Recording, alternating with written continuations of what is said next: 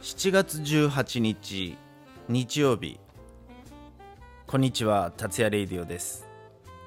えー、今日はね2本目上げさせていただきたいと思ってます。ちょっとテスト的に1日2本上げるとどういう変化があるのか。あまり変化がなかったらまあ1日1本でいいんじゃないかなって思うんですけど今日はちょっと特別編ということで1日に2本収録を上げるとどのような変化が見れるのかちょっと実験でもあるんですけどね。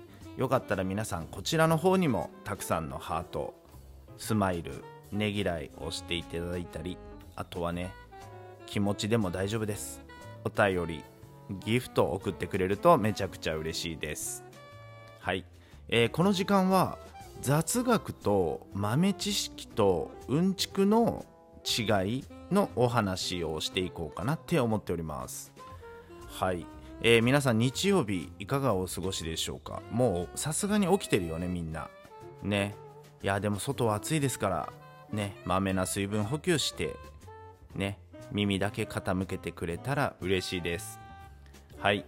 えー、今日実はね朝にも1本あげてるんでもしこちらを先に聞いてしまった方よかったら、えー、今日朝に1本、えー、役に立つ雑学のお話をしていますのでよかったらそちらも聞いてくれると嬉しいです。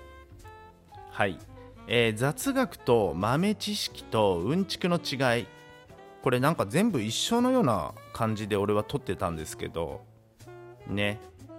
えー、どんな違いがあるのかなって思った時に 雑学っていうのは面白い知識。なるほど。確かにね雑学ねえねえ知ってる？この雑学っていう時は結構期待して聞いちゃいます。まあ要するに何かちょっとオチがあったりとかへえそうなんだっていうのがまあ大体雑学面白い知識っていう認識で大丈夫なんでしょうか。そして豆知識っていう言葉もよく耳にするんですけどね豆知識は役に立つ知識。ん？ってなりますね。さっきの雑学は豆になあのね役に立たないのかって言ったらそういうわけじゃないんだけどちょっと面白みはないんだけど何か役に立つ。ああそうなんだ。ちょっとやってみようっていう感じなのが豆知識っていう風な認識らしいです。そしてうんちく。うんちく野郎ってやついますけどね。まあ俺もうんちく野郎なのかな。どうです？違うか？どうですか？はい。えー、うんちくっていうのは特定の分野の知識。なるほど。特定の分野か。でもなんかその特定の分野でもこう雑学だったり豆知識っていうのがあるからなんかね本当にこの3つ雑学豆知識うんちくの違いって難しいよね。その線引きどこまでが雑学どこまでが豆知識どこまでがうんちくっていうのはみんな結構ここって難しくない？みんなはどのように変えてますか？いや俺の雑学聞いてください。俺の豆知識聞いてください。俺のうんちく聞いてください。なんかうんちくってなんかすげえ上からな感じがするから俺はなんか雑学っていうジャンルを選んじゃうな。豆知識あでもそうだな。使えるネタだったら豆知識っていう言葉でもいいのかなって思ったりね。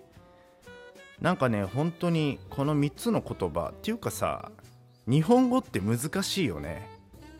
なんかその時その時で言葉を変えたりすることもあるしねなんか言葉で発する時はこう言いなさい。文字で起こす時はこう書きなさいってさ同じ意味なのに言葉が違ったりすることってあったりするじゃん。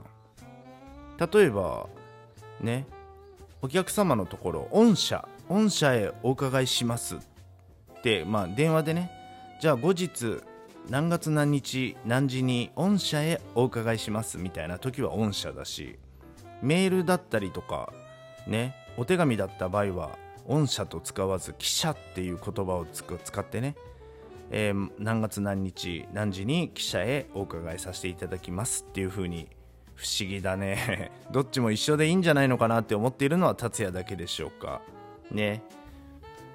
いや本当に何だろうな。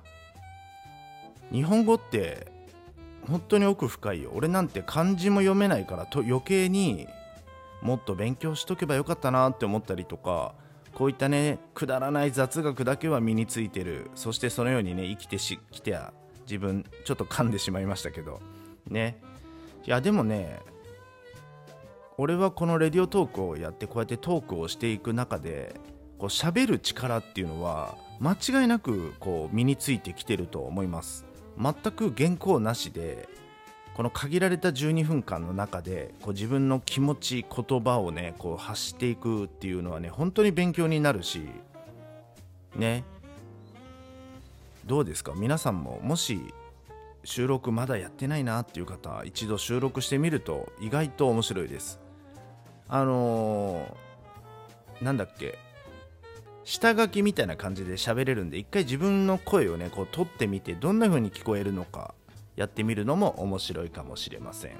であのー、このね本当に雑学だったり豆知識だったりうんちくっていうのはさこうコミュニケーション能力っていうかこう例えばね真面目な話ばっかりでねずっと100%してても絶対に相手も飽きてしまうし例えば10人100人1000人の前でお話をするうまい話し手の方っていうのはねうまいんですよ本当に。こう起承転結というかね1から100まで堅苦しい話をしてる方の話ってもう途中眠くなってきちゃったりとかで何を伝えたいっていう風になるんですけどやっぱりそういう方って雑学だったり豆知識だったりとかこうみんなに問いかけたりとか本当にね話し方うまい方って本当にコミュニケーション能力がすごいなって思っていつも参考にさせていただいてます。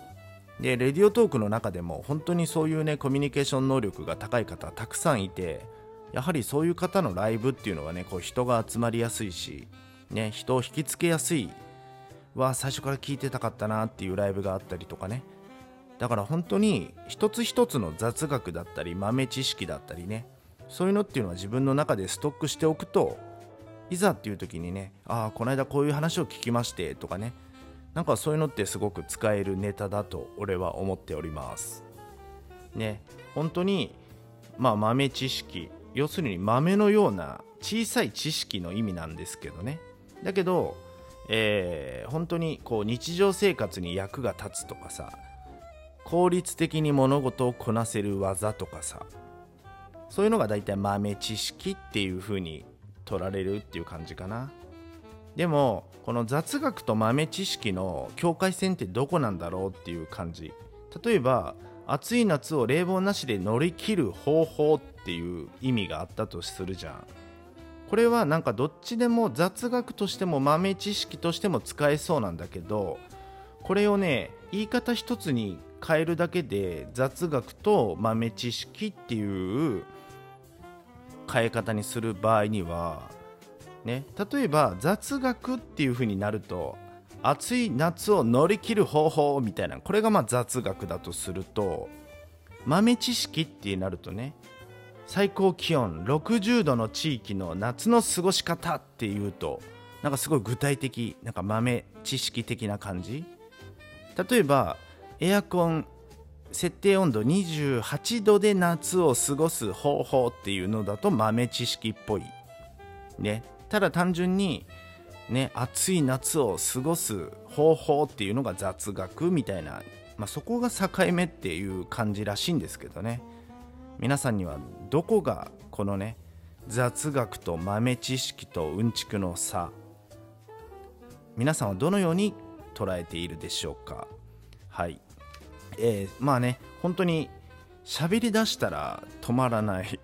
なんだろう。なんかそういうフレーズありましたけどね。喋り出したら止まらないんですけどこのレディオトークの良さ12分で切れよっていうね設定になっています。